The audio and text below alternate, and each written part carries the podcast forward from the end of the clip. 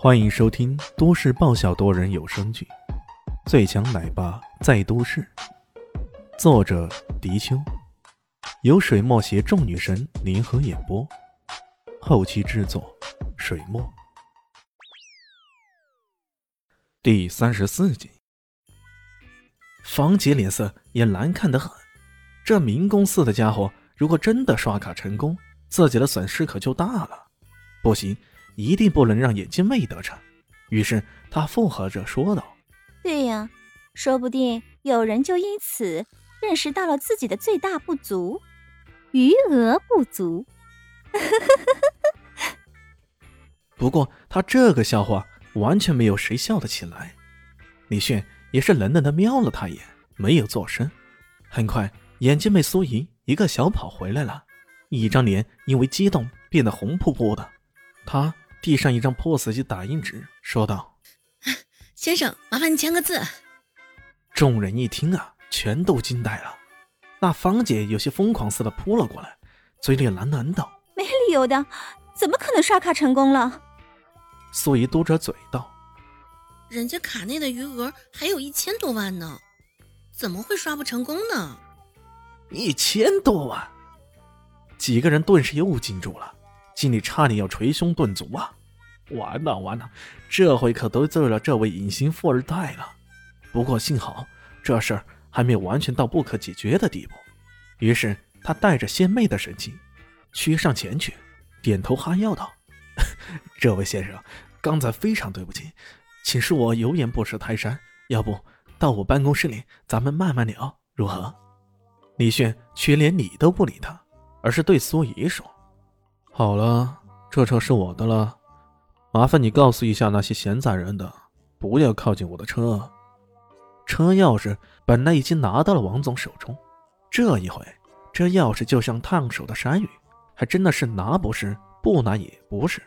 不过王总毕竟是见过大风大浪的，依旧死撑着颜面：“哎呀，不过是百来万的车子嘛。”有什么稀罕的，小芳，咱们去看看两百万以上的豪车。方姐后悔的掐死自己的心都有了。明明这大一笔提成是属于自己的，可这一转眼，自己却将它送给了这眼镜妹。她气得牙痒痒的。听到王总这么一说，顿时来劲儿了，嗲声的说道：“王总啊，我这就带你去啊。”两人正想狠狠出口恶气什么的。万万没想到，李现对苏怡说：“哎，我还想买一辆五百万左右的跑车，你带我去看看啊。”五百万！王总和方杰同时一个趔趄，差点没摔倒在地上。只有素衣脸上露出了惊讶的神情。“啊，先生，您您这是说真的？”“不是真的，难道还是煮的呀？”小蛋蛋有些不解：“爸爸，你为什么还要买车呢？蛋蛋坐不了那么多个座位呢。”李现差点要笑喷了：“是给你妈妈买的，她那辆破大众车经常维修，换一辆好点的吧。”李现说的很随意：“不就是几百万吧？刚刚才赚了一千万，这钱对他来说来的也太容易了。”当然，给这些狗眼看人的家伙一点颜色看看也是蛮要紧的。苏怡很是激动啊，他知道只要这位金主再买一辆豪车，自己这个实习的过渡期就算安稳度过了。他很是热情的领着李轩去到了豪车区，给他各种详细的介绍。那经理一步一趔趄跟在后面，满脸堆笑，一副哈巴狗的模样。不过李炫并没有鸟他，方杰和王总两个可就有点尴尬了。王总虽然也是总，但他公司并不是很大，收入也有限呢。拿出个百八万来装一下土豪还是可以的，但一下子拿出五倍来，那就是割肉一般的痛了。方姐咬了咬牙：“我这就过去看一下，我才不相信他还能继续买买买。”语气中带着几分不甘。几分恼怒，当然，他的怒是对眼镜妹的怒。这个该死的实习生竟然捡漏成功了，而且真是对他莫大的讽刺啊！李炫来到了最豪的豪车区，看着各种豪车啊，像阿斯顿马丁啊、耀影啊、劳斯莱斯魅影等等，一辆辆光芒四射，其他人光是看看都觉得目眩神迷的。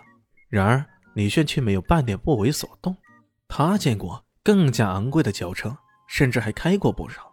法兰克国王室专门定制的价值上亿的布加迪，他也开过不少次了。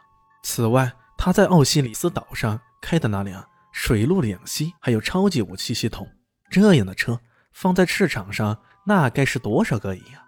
他只抱着小蛋蛋，随口说道：“蛋蛋，你喜欢哪辆车子呢？”这一举动让其他人看得目瞪口呆呀！这个人看样子真的是典型的超级奶爸、宠女狂魔啊！几百万的车也让小孩随便挑。小蛋蛋左看右看，然后乐呵呵的指中其中一辆，红色的，我要红色的。那边正好有一辆红色的法拉利四八八，李炫才看过去，素怡已经给他详细的介绍到：“这款法拉利四八八硬顶跑车，三点九 T，七百二十马力，七档双离合，最高车速可达三百四十公里每小时。李先生，您要不要试试？”他对这些豪车的性能参数同样的如数家珍，这种能力让同为销售员的方姐也自愧不如啊，心中当然更是恼恨不已。李迅看了看小蛋蛋，小蛋蛋又拍着手道：“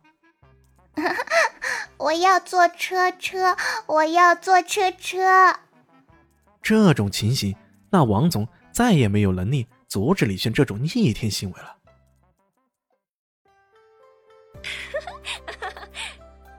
大家好，我是豆豆猫的耳朵。在剧中，我饰演的是萧灵溪的表妹唐艺贤。本集播讲完毕，感谢您的收听。感兴趣别忘了加个关注，我在下集等你哦。